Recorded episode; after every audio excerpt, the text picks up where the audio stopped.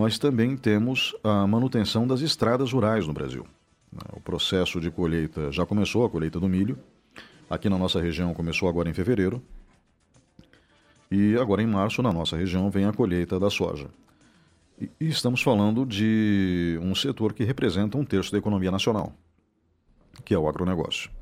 A prefeitura tem uma, uma atividade, um programa chamado Caminhos do Agro. Eu gostaria que o senhor falasse é, sobre esse projeto, sobre essa atividade, né? e gostaria que o senhor é, fizesse a gentileza de comentar conosco quantos quilômetros de estradas rurais nós temos sob a manutenção da prefeitura e como que é feita essa manutenção. Legal. De fato, Ney, é, estamos passando por problemas gravíssimos de chuvas em todo o Brasil. Né? Você, como bem citou, em São Paulo, né, nós estamos acompanhando, é, junto às várias tragédias que aconteceram, é, principalmente nas áreas urbanas, está né, tá sendo muito afetada. Algumas cidades que dependem de um certo planejamento e naquele momento a chuva vem, realmente tem esse problema. E as estradas rurais, né, a parte rural realmente também não fica de fora disso, né, porque as dificuldades elas, diante dessas chuvas que estão acima da média, acima da média inclusive, elas estão realmente prejudicando muito essa questão. Frente a isso, é, mesmo diante desses problemas, nós estamos enfrentando da melhor forma possível. Né? Nossa Secretaria da Agricultura está dando o, nosso, o, o melhor para que a gente possa ter estradas conservadas. Criamos esse ano um programa chamado Caminhos do Agro, né? é o maior programa de revitalização da história é, da cidade de Ponta Grossa. São, em média, 12 milhões que serão investidos nessas estradas. E esse programa contempla vários trabalhos, né, diante a, a esses é, problemas das, das estradas rurais. Hoje nós temos aqui na malha viária é, rural de Ponta Grossa em torno de 1.200 quilômetros. Nesse momento nós estamos fazendo o georreferenciamento dessas estradas, né, onde nós vamos estar sabendo, e já sabemos de um bom tanto dela, quais os reais problemas que ela apresenta, principalmente na questão água. Hoje o maior problema das estradas rurais é a escoamento, para onde que você vai colocar a água para que ela não fique na estrada. E isso depende de uma estratégia, de uma estratégia inteligente, onde você, dentro de um trabalho de georreferenciamento, você consegue mapear isso dentro da estrada e fazer um trabalho mais efetivo. Não simplesmente jogar um cascalho ou fazer uma patrola, um patrulhamento para que ela possa ficar é, em mais, mais, em condições. É, o programa Caminhos do Agro iniciou agora em dezembro. No dia 12 de dezembro, né, nós fizemos agora o, o último fechamento é, do programa, agora no final de janeiro. Nós tivemos dos 37 dias úteis de trabalho, 25 foram trabalhados, 12 foram impraticáveis devido às chuvas. Né? Como eu falei, nós estamos passando por chuvas acima da média. Se você pegar as, as chuvas dos últimos 10 anos, né, choveu mais, e, e você pegar dos meses de novembro até janeiro, é, choveu 900 milímetros. Né? Então, nós estamos falando em quase que 30% a mais de chuvas que nos últimos últimos anos. Né? Nós estávamos conversando até agora anteriormente, você perguntou, nossa, Bruno, como está chovendo? E, de fato, essas médias históricas mostram o quanto que está chovendo. Mas, mesmo assim, o programa Caminhos do Agro não deixou de avançar. Nesses 25 dias trabalhados, dos 37 dias úteis, nós tivemos é, 50 quilômetros de patrulhamento das estradas rurais. E por que com dificuldade, é, Ney? Porque mesmo é, nos dias praticáveis, você tinha estradas molhadas. Então a dificuldade de você passar a lâmina, de você fazer o abalamento transversal, de você fazer uma mini cacimba, de você ter que fazer dispositivos de saídas d'água, quando o, o terreno está muito molhado, é, isso dá um problema. E mesmo diante das chuvas, também nós tivemos problemas emergenciais. Né? Muitos trechos das estradas é, precisavam de trechos emergenciais no sentido de que às vezes não passavam ônibus da escola, não estava passando uma ambulância, não estava passando às vezes um caminhão carregado de, é, de milho. Então nisso nós também estamos trabalhando. E muitas vezes também com a ajuda do próprio produtor. Então, em pontos estratégicos onde às vezes a máquina não está naquele momento, nós enviamos o cascalho. Então, o cascalho é espalhado, às vezes ou pelo produtor ou pela nossa máquina, na, na, nas muitas vezes. E esse trabalho que a gente está desenvolvendo, Ney, como a gente foi falado, é a, é a, primeira vez na história né, que nós estamos fazendo isso. Anteriormente, a prefeitura tinha apenas uma equipe trabalhando para os 1.200 quilômetros de estradas rurais.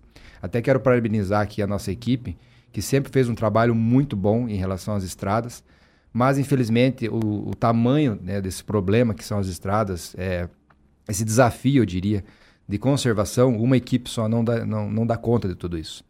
Por isso, agora com esse novo investimento, nós estamos chegando a mais, é, três vezes mais é, o número de máquinas. Então, máquinas, equipamentos, pessoal. Então, nós temos hoje moto niveladora, reta escavadeira, rolo compactador. O rolo compactador, antigamente, nós não tínhamos. Né? Então, agora, a Secretaria também tem um. Nós temos agora, através da, da terceirizada, também o rolo compactador, que isso faz com que o trabalho que você efetive, através da compactação, ele se transforme é, num trabalho mais, mais longo, porque você não tem que voltar em todas as estradas. Nós estamos atendendo da forma, o melhor, estamos dando o nosso melhor. Hoje nós estamos com máquinas no Itaiacoca, né? A região do Itaiacoca hoje é uma das regiões um pouco mais complicadas do que em outras, porque nós temos uma declividade muito grande, uma região muito rica em água também, e nisso, nessa declividade, você tem é, muitos pontos de acúmulos de água. Então, é, temos esse desafio, através do georreferenciamento, de fazer um trabalho mais efetivo, é, principalmente na questão do escoamento da água da estrada. É, estamos também com máquinas no Guaragi, né, fizemos agora, é, estamos finalizando ali a região do Tabuleiro, subindo agora para a região do Faxinal, e vamos também seguir até o Roxo Rois, somando ali em torno de um pouco mais de 50 quilômetros. Também é uma região de bastante é, estradas e também bastante escoamento de produção. Não só escoamento de produção, mas existem moradores nessas regiões também que dependem de ir e vir. E, de fato, estou bem contente com o trabalho que foi realizado lá, é, diante desses 50 quilômetros em todas as regiões. Mas é, fizemos um bom trabalho no sentido de, de ter estradas é, mais é, que tenham mais longevidade. Né? Também estamos com máquinas no Taquari dos Russos, é, já em caminho para o Taquari dos Polacos, já estamos ali no, terminamos o Taquari dos, dos russos, indo pro, é, estamos agora no Taquari dos Polacos. E, e também já temos programação para o Vaia. Né? Nós temos ali a região do Lajeado, que precisa agora também ter uma, uma efetividade. Nós já estamos, inclusive, na região do Lajeado, enviando cargas de cascalho é, nos pontos críticos até antes que a máquina chegue. Porque, como você mesmo disse, já está chegando a, a colheita da soja, é, o milho já começou, então nós precisamos urgentemente dar esse suporte para esses produtores para que não tenham problema na questão do escoamento da sua safra. E principalmente é entender que estradas boas, o custo de produção diminui. Né? Você tendo estradas boas, os, os, os, produtores vão estar mais satisfeitos. E eu entendo que a Secretaria da Agricultura tem essa, essa responsabilidade de entregar estradas é, que levem o nosso agro é, e que tragam maiores benefícios e mais riqueza para o nosso município. É, sempre levando em consideração que é um dos principais setores da economia do Brasil e na nossa região o destaque é muito maior, né, já Verdade. que é uma região voltada para o agronegócio, é, principalmente para o cultivo de commodities, né, trigo, Sim. milho e soja. Uhum. Mas é, o senhor falou de 1.200 quilômetros, o, o dinheiro investido por enquanto foi suficiente para fazer 50 quilômetros. Isso talvez tenha deixado as pessoas um pouco confusas, afinal de contas, a malha de uhum. estradas rurais é muito grande. Sim mas como repórter que já fui, claro. né, e principalmente voltado para a área de agronegócio, é a minha especialização, eu noto o seguinte, que a maioria dessas estradas não tem um tráfego tão intenso, então automaticamente elas permanecem bem conservadas. Uhum. São alguns pontos que são mais problemáticos, né, alguns trechos que são mais problemáticos onde o tráfego de veículos se torna mais intenso. Isso mesmo. É, são esses trechos que vocês selecionaram para receber uma manutenção mais forte agora, de dezembro até o mês de janeiro, é isso? Isso mesmo. Como eu falei para você, Ney, nós estamos fazendo esse georreferenciamento das estradas. O que contempla esse trabalho de georreferenciamento? Ele contempla exatamente a, você entender dentro é, da estrada aonde que está o problema.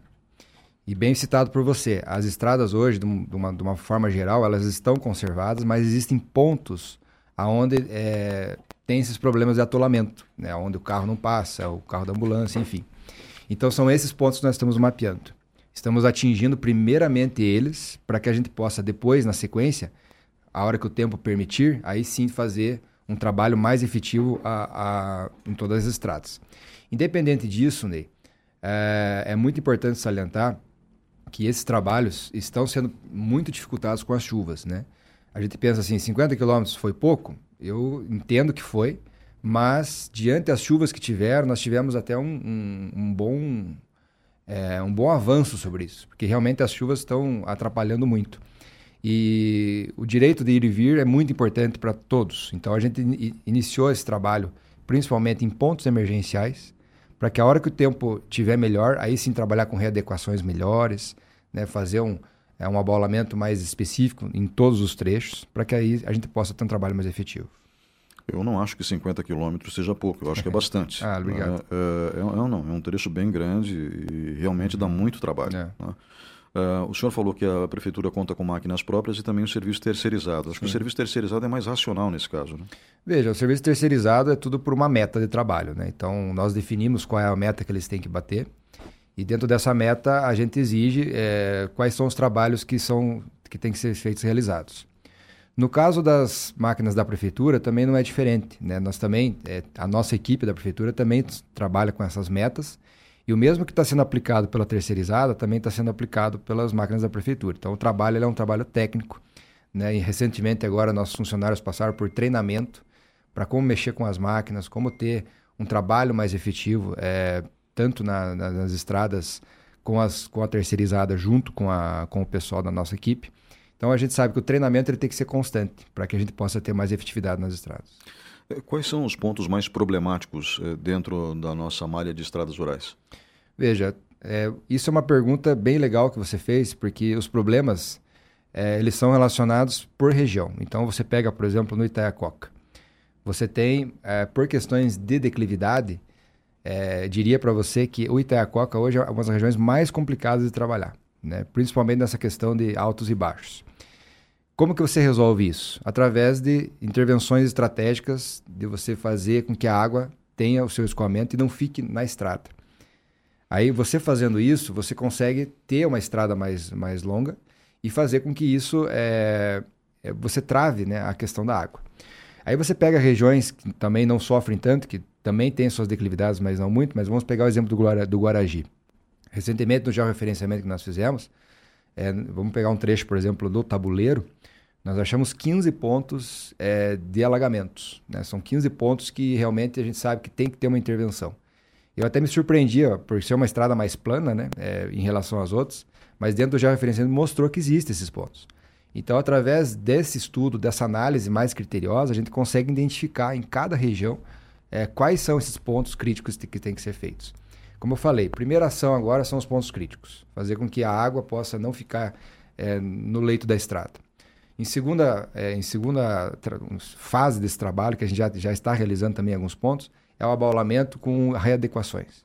Aí você entra também com o cascalho, você entra também com, o, com os materiais é, necessários para que você possa ter é, uma estrada mais é, trafegável. É, apenas para que você que está nos ouvindo possa entender, não é só jogar cascalho. Né? É preciso ter um preparo na estrada para que a água possa ter para onde escorrer e assim não prejudique o leito da estrada. Né? Uhum. Porque eh, se no asfalto que a gente tem na cidade, o asfalto não aguenta tanta chuva, o que dirá uma estrada de terra com caminhões passando todos os dias? Verdade. Né? É, até porque hoje todas as estradas, como a gente já vem de um, longos anos fazendo a manutenção, as estradas hoje têm bastante cascalho. Hum, é verdade. É alguns trechos que realmente você precisa. E uma coisa bem interessante que você falou, Ney, é, a população entende às vezes que o cascalho que é a solução, e não é. Né? Na maioria das vezes o cascalho é como se fosse um remédio naquele momento ele pode até resolver, né? Porque você vai durante um mês, dois meses trafegar ali, não vai ter problema. Mas quando vier as chuvas e você não resolveu aquele problema da chuva, ou seja, da água que está ali, aquele cascalho vai embora. E logicamente a gente vai ter que voltar a colocar cascalho. Por quê? Porque naquele trecho não foi resolvido o problema da água. Então é isso que a gente quer mudar, é esse mostrar para a população que há uma outra forma de trabalhar que é bem mais barata, que é essa intervenção inteligente, estratégica de você resolver o problema da água através de dispositivos. Só nesses 50 quilômetros que nós fizemos, né, nós fizemos mais de 80 dispositivos de saída d'água. O que, que, são esses dispositivos? São mini cacimbas, são caixas de contenção, né? O pessoal ali do Guaragi, é, que se estiver escutando, estiver passando ali pelo, pelo tabuleiro, você vai ver assim na, nas laterais da, da, da, estrada, nos barrancos, algumas caixas de contenção. Para que, que serve aquela caixa? Para que quando a água ela vem com aquela velocidade, ela bata naquela caixa e ela sai com mais leveza para baixo. Quando ela sai com mais leveza e a estrada está abaulada, a, a, água não fica no leito e você acaba é, escoando ela certo. Nesse momento não precisou em grandes quantidades de cascalho. Algumas cargas de cascalho já foram suficientes ali é, para fazer a adequação do trecho. Mas por que, que ali não vai ter mais problema? Porque foi resolvido o problema da água. Então, logicamente que agora, né, em épocas de chuva, logicamente que o cascalho é a solução em alguns pontos. Uhum. Mas enquanto nós estivermos com as máquinas lá e tivermos com o tempo melhor para fazer uma intervenção estratégica melhor, você vai ver que o cascalho não vai ser é, a solução. Vai ser a solução, são esses trabalhos diferenciados que a gente está fazendo. É, então, parabéns pelo trabalho que Obrigado. o senhor tem feito, porque realmente é necessário é, fazer a manutenção dessas estradas. Uh, eu entendi que o senhor usou o georreferenciamento, mas pelo que eu pude eh, compreender da sua resposta, a região mais complicada por conta do relevo é Itaiacoca. Sim, Itaiacoca. Hoje Itaiacoca tem pouco mais de 500 quilômetros de estradas rurais, né? são várias vicinais, são realmente trechos bastante críticos. É, na, dentro do georreferenciamento, nós mapeamos estradas com 3 metros de largura, então você veja, 3 metros de largura quase não passa um carro. Então, é, são estradas primárias. Isso é um ponto bastante interessante também é, de falar, que o município é, é, a primeira vez em 200 anos que nós estamos fazendo investimento. Então, diante a isso, por mais que as estradas passaram por manutenções, mas elas são estradas primárias. Aonde eu quero dizer isso? São estradas que têm mais de 100 anos, 80 anos. É, estradas que os tropeiros passaram, que eles que abriram. Ou seja, muitas das estradas não foram construídas com readequação. Então, esse é o desafio que nós temos. Imagine você pegar uma estrada, que às vezes tá, o produtor que está escutando vai entender bem o que eu estou falando.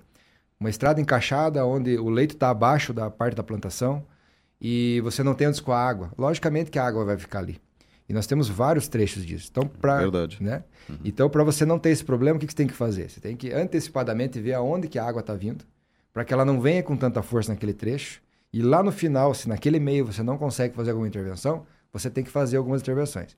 E para isso, é, nós estamos fazendo muita comunicação com o produtor. O produtor, nesse processo de manutenção, ele é essencial, porque através dele é que a gente vai conseguir fazer esses dispositivos de água.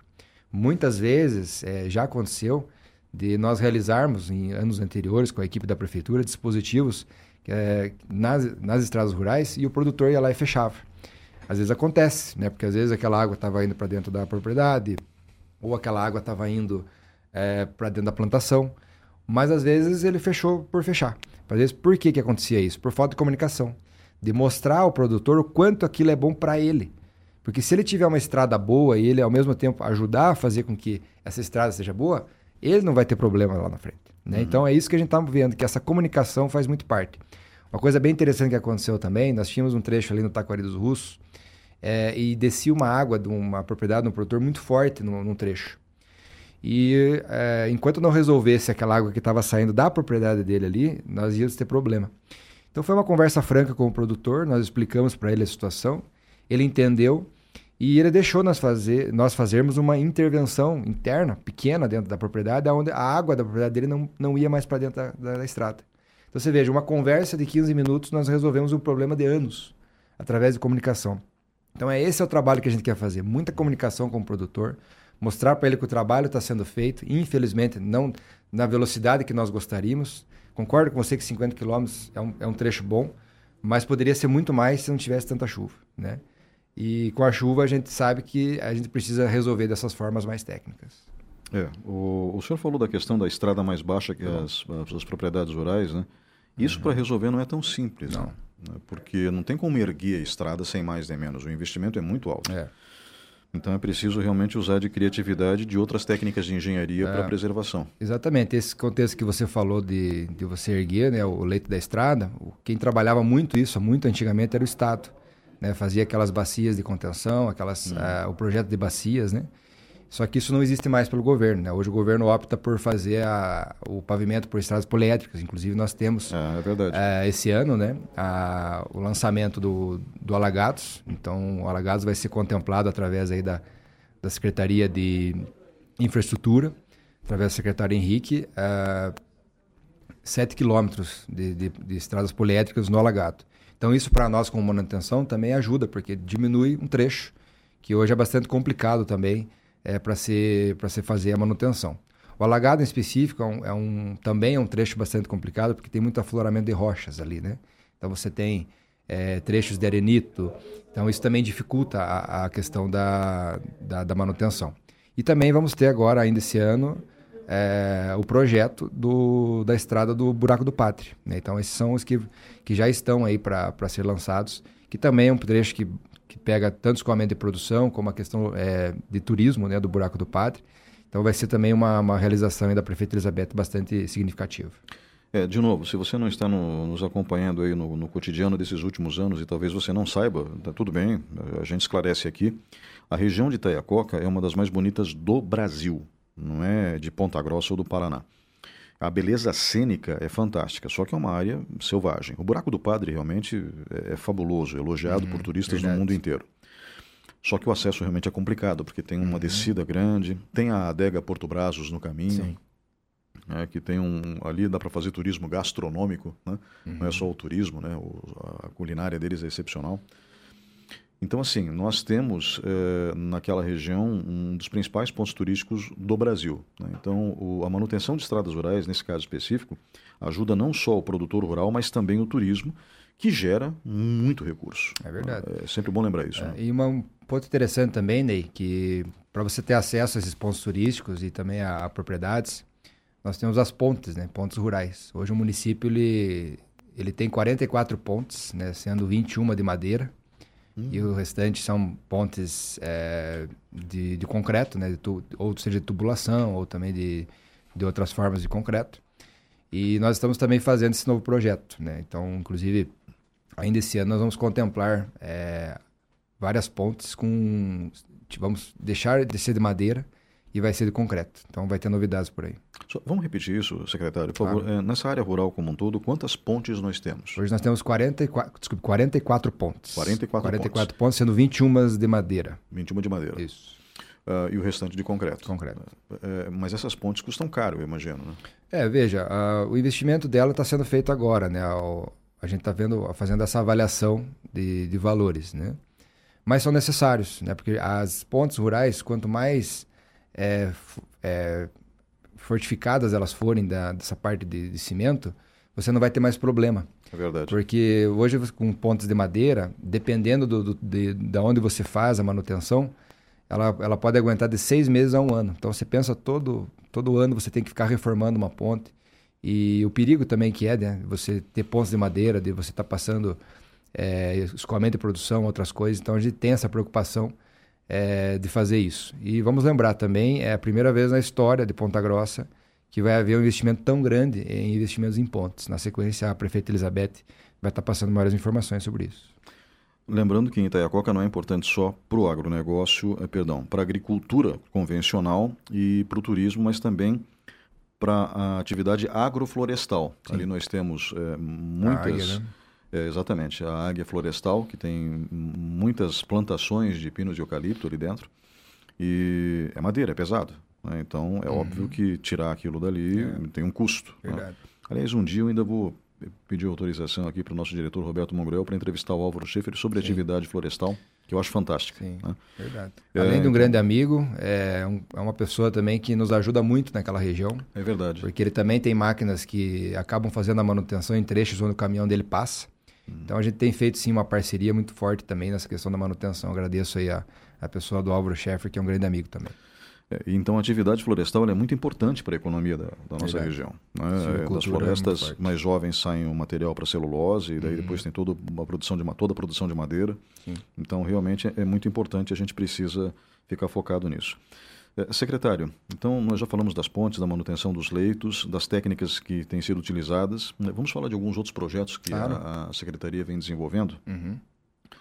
E, ah, antes de mais nada, caso os produtores rurais tenham alguma dúvida e estejam nos ouvindo agora, como é que eles fazem para manter contato com a Prefeitura? Certo. É só entrar no contato com o telefone da Prefeitura, no 3220 né? É acessar o ramal da Prefeitura através da Secretaria de Agricultura e lá você vai ter acesso à engenheira Patrícia, né, que é a nossa responsável hoje pelas estradas rurais. E ela vai poder estar tá recebendo e atendendo qualquer tipo de demanda das estradas rurais. Então, gente, você que é produtor rural, é pequeno, médio, grande, não importa, a prefeitura atende todo mundo.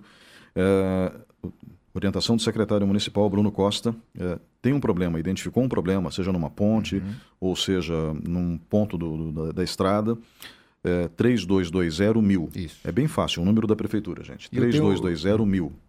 E tem um 56 também, né? Que ah, você é pode verdade. fazer online. Tem um 56. Né? Uhum. Então, das duas formas. Mas é importante deixar esses canais de contato abertos, né, secretário? Para que as pessoas sim. possam manter. Porque ninguém é onisciente e onipresente, claro. né? Não, com certeza. Então, é. isso, eles acabam ajudando a prefeitura dessa forma, indicando onde é que tem o problema. Né? E isso é um ponto bastante importante, Ney. A informação que o produtor nos dá, o morador dá, de onde está o ponto, é o que faz, é que nos move a, a fazer com que esse trabalho emergencial seja feito. Então, eu diria que mesmo com o georreferenciamento, a gente respeita muito a questão do produtor e do morador da vila. Então, se lá tem esse problema, mas e precisa de fazer algo urgente, é isso que a gente tem que fazer. Secretário, é, vamos falar sobre o programa de aquisição de alimentos? Ah, legal. É, eu acho que é um, é um, programa interessante que está intercalado com o Feira Verde. Mas na uhum. sequência a gente fala do Feira Verde. Vamos falar primeiro sobre o PA. Uhum, legal. Então, né, o PA, que é o Programa de Aquisição de Alimentos da Agricultura Familiar, é um programa que foi é, já idealizado na época da campanha da prefeita Elizabeth, né? Nós colocamos isso como meta né, de, de campanha e com a, a, prefeita eleita, nós, no primeiro, nos primeiros meses já de, de, de, mandato dela, nós já batemos essa meta em colocar ela efetiva. Então, o que é esse programa? Esse programa nada mais é que uma organização da produção da agricultura familiar aqui do nosso município.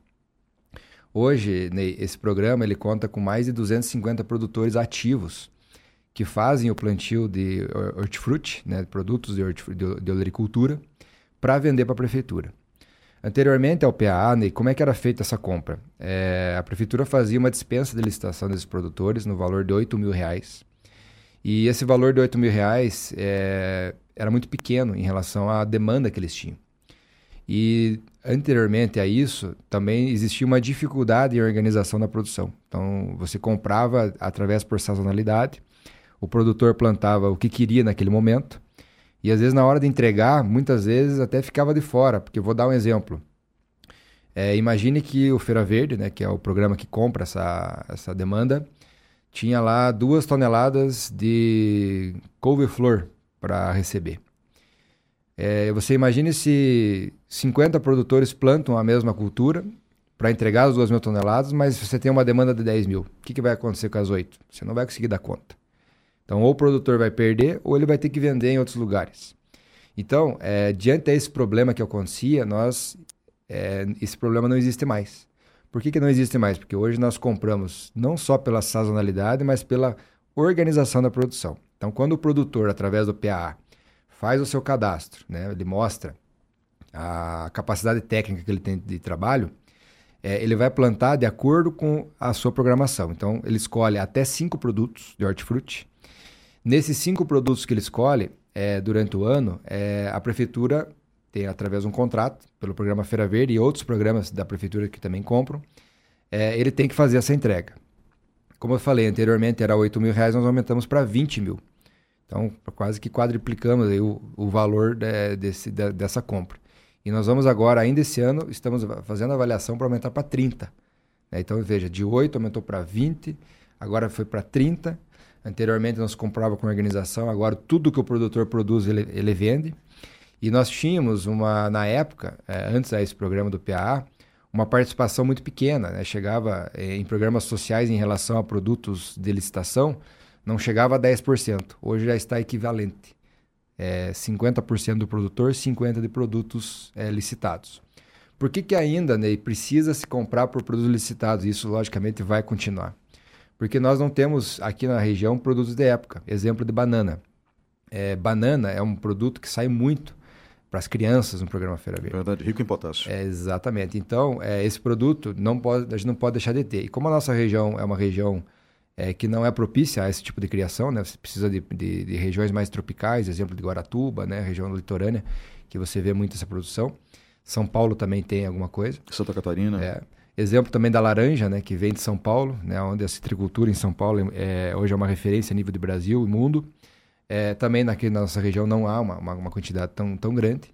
Mas, independente disso, a nossa agricultura familiar, através desses 250 produtores, movimentam dentro do PA mais de um milhão e meio de reais de compras da agricultura. Anteriormente não passava de, de 500 mil, hoje já está um milhão e meio, então praticamente triplicou esse valor. E são mais de 25 tipos de produtos produzidos por essa agricultura, né? Então, esses produtores hoje é, recebem é, tanto essa questão da programação, é, nossos técnicos também sempre estão atentos à questão da assistência técnica, qualquer orientação que, que, no, que tenha algum problema no campo, os nossos técnicos também podem dar essa orientação. E também, Ney, é, ficamos muito atentos com a questão da sazonalidade, mas também por questão de tempo. É, quando você tem geadas, quando você tem um clima muito quente ou quando você não tem chuvas, às vezes essa produção ela pode ser afetada. Então, dentro disso, nós também estamos mapeando para que naquele momento, exemplo, se daqueles cinco produtos que o produtor escolheu e o brócolis deu algum problema, deu alguma praga, deu alguma chuva forte que levou ou teve algum problema no plantio, se ele nos avisa com antecedência, nós conseguimos trocar o produto. Então ele tem a oportunidade de entregar outros produtos, mesmo se naquele momento aquele produto deu, não deu certo. Então, é, é, esse trabalho que foi desenvolvido foi desenvolvido dentro da Secretaria de Agricultura, através dos nossos engenheiros agrônomos, né, bastante capacitados, e fez com que, através dessa organização estratégica, é, fizesse com que os produtores aumentassem em mais de três vezes a, a, a sua venda de produtos para a prefeitura. Nós estamos também agora criando novos programas, né? na sequência a gente pode estar tá passando também, é, para aumentar ainda mais essa compra. Né? Lembrando que hoje é, os produtores, é, além de pelo PA, né, que, eles, que eles vendem para nós, eles também vendem para o PENAI, que, é a, que seria o programa é, de, de aquisição de alimentos para a merenda escolar, né, que hoje também é, é uma grande é, quantia. Né? Uhum. Então, dentro dessa sistemática que a gente tem é, de organização, faz com que os produtores permaneçam no campo. A gente entende que hoje esses programas é, da prefeitura que compram esse produto ajudam o produtor a continuar a produzir. E a gente sabe que hoje é uma dificuldade que se não tiver o produtor hoje não tiver no campo, tiver vindo para a cidade, ele vai ter problema. O êxodo rural já não já acabou, né? Não existe mais essa questão de, de quem estava na, no rural vir para a cidade. Lógico que não é uma regra, mas é, se ele não tiver bem estabilizado aqui, ele, ele teria problema. E para nós hoje, com o crescimento é, muito é, da nossa cidade, que hoje nós estamos falando aí de 400 mil habitantes. Né? Agora no, o CDEPG está fazendo um estudo junto à prefeitura, falando que nos próximos anos, nos 20 anos, já vamos chegar a 500 mil pessoas.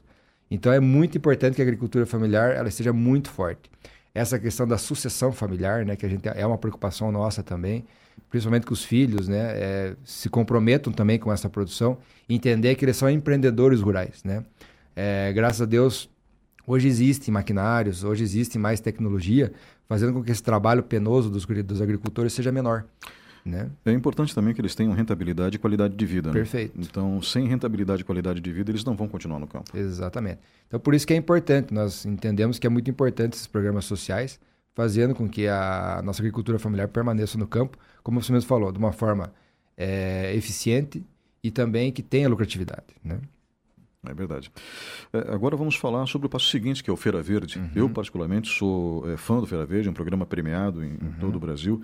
Eu não me lembro, eu acho que foi o prefeito Pedro Vosgrau que implementou isso. isso. O secretário de Agricultura da época era o Laertes Bianchese. Laertes Bianchese, isso mesmo. Então, mérito seja dado, né? Com certeza. Ao falecido prefeito Pedro Vosgrau Filho, que Deus o tenha. Uhum. E é, também ao senhor Laertes Bianchese, que fez um trabalho excepcional como secretário de Agricultura, eu lembro bem disso.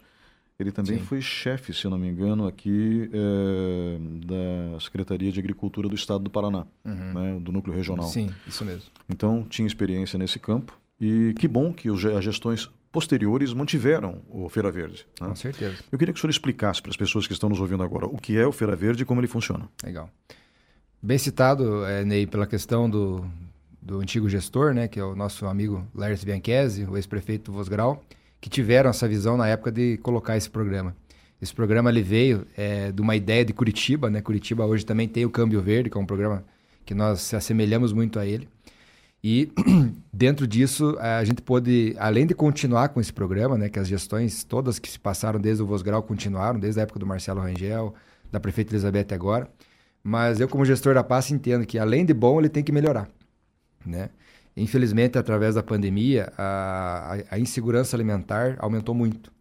E nós tivemos, inclusive, um salto de 5 mil famílias atendidas. Hoje nós temos 7 mil famílias. Então, é, é um número bastante é, bom em relação ao programa. mas até um certo pouco preocupa, né? Porque se aumentou muito né, a, a procura pelo Feira Verde, existe também essa, a questão da segurança alimentar. Mas ficamos felizes que mais pessoas estão procurando porque sabem que lá tem alimentação de qualidade. O programa Feira Verde hoje, ele é, eu diria que é um dos principais programas de segurança alimentar do município. Como eu falei, hoje está atendendo mais de 7 mil famílias, né? É, quando eu, é, eu entrei na prefeitura em 2017, né, como diretor de abastecimento, e na época tive o prazer já de ter o contato com o Feira Verde. Quando eu assumi o programa em 2017, nós tínhamos em torno de 140 pontos de atendimento. Já era um programa muito bom, mas eu via que precisava de melhorias. Então, diante das melhorias que foram feitas, nós colocamos, é, chegamos hoje a 209 pontos é, de atendimentos, né? É, ou seja, hoje 100% da cidade de Ponta Grossa e distritos estão dentro do programa Feira Verde. É, aumentamos também a pauta de produtos da, da, da, agricultura familiar, números, não só em números de, de toneladas, né, que hoje está em torno de 700 toneladas só da agricultura familiar, mas também em quantidade de produtos. Né, anteriormente era poucos produtos, hoje, hoje você tem 25. E também é, melhoramos também a questão interna. Né? Hoje nós temos um barracão próprio, antigamente você tinha um barracão alugado. Hoje a prefeitura dispõe de um barracão bem legal para a questão da, de você colocar os produtos, de você fazer a separação. É, os funcionários é, constantemente recebem é, treinamento para com a equipe, para que possa sempre estar tá atendendo bem a população. Né? É, temos novidades agora ainda para março. Março agora inicia é, o programa, né? agora uh, no dia 1 agora na quarta-feira. E nós vamos ter uma novidade. A prefeita Elizabeth vai anunciar uma grande novidade aí na, no dia 1 e também temos, além do, dos produtos de hortifrutis que podem ser trocados por alimento, hoje a pessoa pode trocar é, reciclado, pode trocar pneu. Né? Hoje um pneu vale um vale transporte dentro dentro Feira Verde. A cada três pneus a pessoa troca por um quilo de alimento, né? independente do tamanho ou tipo do pneu. E também nós temos, é, já faz dois anos, a implementação do Vale Gás, né? que a prefeita Elizabeth entende e entendemos que é, por que, que tem que ter o gás? Porque também faz parte da segurança alimentar. Se você tem comida, você precisa cozinhar a comida. Um fato. Né? E no estudo breve que nós fizemos do Feira Verde, é, existem muitas famílias hoje que vivem com dois, três, até quatro botijões por ano. Né? A gente sabe que o botijão P13 ele é um, ele é um, é um botijão que foi feito para durar um mês por uma família de três a quatro pessoas.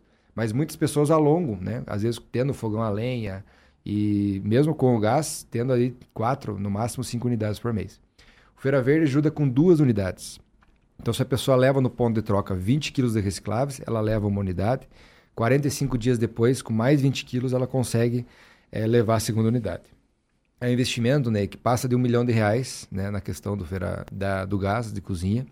Nós tivemos essa preocupação que o gás é, ele não podia se exceder em relação à quantidade de alimentos. Ou seja, se eu tenho um investimento hoje um pouco mais de 3 milhões em comida, eu não podia ter, por exemplo, o dobro em gás, porque daí daqui a pouco as pessoas não, não iriam mais querer a comida, só o gás.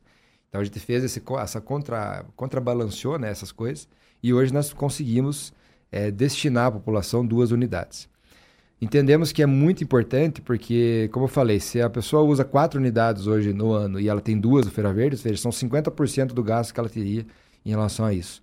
Então, ao invés dela usar o fogão a lenha, ela estaria tendo gás naquele momento para esquentar comida para seus filhos e tudo mais. E a gente quer melhorar ainda mais, né? O Feira Verde, eh, a gente entende que as pessoas estão ali como empreendedoras, né? É, elas estão lá colocando o seu esforço em levar o reciclado para trazer alimento é, para suas casas, para trazer vale transporte, para trazer gás. Então, assim, é um trabalho muito bonito, né? As pessoas, a gente vê felicidade nas filas, né? São pessoas de todas as idades, né? Independente. O Feira Verde hoje é aberto para qualquer pessoa, tá? Ele, você pode, qualquer pessoa pode trocar. Mas a gente vê nas vilas assim felicidade na, na, nas pessoas. E fizemos agora recentemente também uma pesquisa de satisfação, aonde ficamos bastante surpresos, é, aonde mais de 95% das pessoas é, que foram entrevistadas falaram que o Feira Verde realmente está acima das expectativas. Então, logicamente que a gente faz essa, essa questão de melhoria dos programas. O que é bom da gestão tem que ficar, logicamente. Né? A gente Não sabe que a prefeita Elizabeth fez vários cortes de várias secretarias que davam problema. E isso foi fantástico, porque são custos que não eram necessários. Mas o que é bom tem que ficar. Né? No caso do Feira Verde, próprio mercado da família, a questão das estradas rurais. né, essa, esse grande programa da, de que a gente está fazendo da compra e da aquisição dos produtos da agricultura familiar, tudo dentro de um plano de metas que a gente precisa trabalhar. E como funciona o projeto Cartão PG Mais Humana? Então, né, esse cartão nós iniciamos, foi um grande lançamento que a prefeita, fez, a prefeita Elizabeth fez desse cartão alguns meses atrás, aonde a ideia dele é que ele seja um cartão de vários benefícios? É, nesse primeiro momento, o benefício que ele tem é de um vale mercado. Como é que ele funciona? Esse vale, que hoje está na faixa de 190 reais, né, agora foi aumentado por causa do, do, salário mínimo, né, que teve um reajuste através de uma, de uma emenda né, de, de, deputados. E uh, esse valor ele é adequado para as pessoas que nesse momento estão passando por alguma vulnerabilidade social. Como é que funciona, Ney? É, hoje, todos, existem pessoas que são cadastradas no CAD Único, né? Mas mesmo assim, é feita uma pré-avaliação através da Secretaria da FASPG, onde a Secretaria de Fundação Municipal da FASPG faz a, a verificação em loco dessas pessoas, né? onde elas vão até o, os CRAS fazer o cadastramento, faz o cadastramento, para que a gente possa efetivamente saber é, se aquelas pessoas realmente estão precisando naquele momento. A partir do momento que ela é referenciada, que a, a, as assistências sociais vê que realmente é, é uma necessidade, é liberado um vale é, de 190 reais por três meses. Então, ela, ela, esse vale de 190 ela tem a cada três meses. Se porventura, durante esses três meses, ela ainda continuar nessa, nesse estado de vulnerabilidade, ela pode voltar ao CRAS e realizar uma, uma nova adaptação para ver se realmente precisa. Mas a ideia desse vale é que ele seja rotativo. Nós já passamos dois meses, né? Nos últimos dois meses foram atendidas em cada mês mais de 2.500 famílias. Já passamos de 600 mil reais de investimento nesse programa, é, que é tão importante para as famílias em, em, vulnerabilidade social. Como eu falei, cartão PG Mais Humano, a ideia é que tenha mais benefícios, né? outros benefícios. E na sequência, é, nós já estamos desenvolvendo eles também, e ele vai fazer parte desse cartão que é tão, tão necessário para as famílias que estão precisando. Vamos falar um pouquinho sobre as hortas comunitárias, uhum. que também é uma estratégia de segurança alimentar. Com certeza. As hortas comunitárias hoje, elas servem justamente para que ah, os moradores daquela região específico tenham o seu pertencimento e possam, dentro dessa questão de, do seu plantio, do seu trabalho árduo, ter a sua segurança alimentar para dentro de suas casas. Né?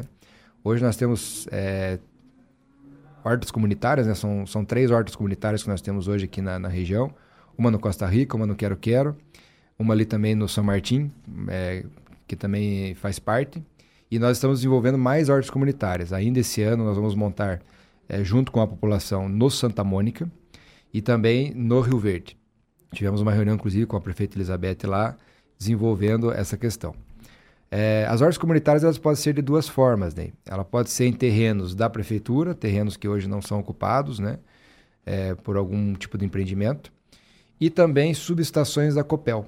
Então, acho que você já notou que dentro Sim, daqueles verdade. fios, né? Existem aqueles terrenos embaixo. Aqueles terrenos eles não podem ser é, construídos, né? Devido àquele, é, àqueles fios.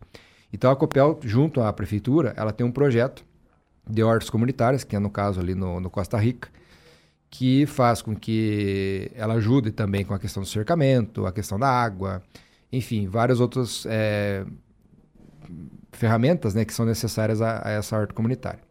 Frente a isso, nós temos o programa de, de, de mudas, né? onde a gente entrega essas mudas, não só para as hortas comunitárias, mas também para a população em geral. São mais de 10 tipos de mudas de hortícolas que são distribuídas e faz com que as pessoas possam fazer esse plantio.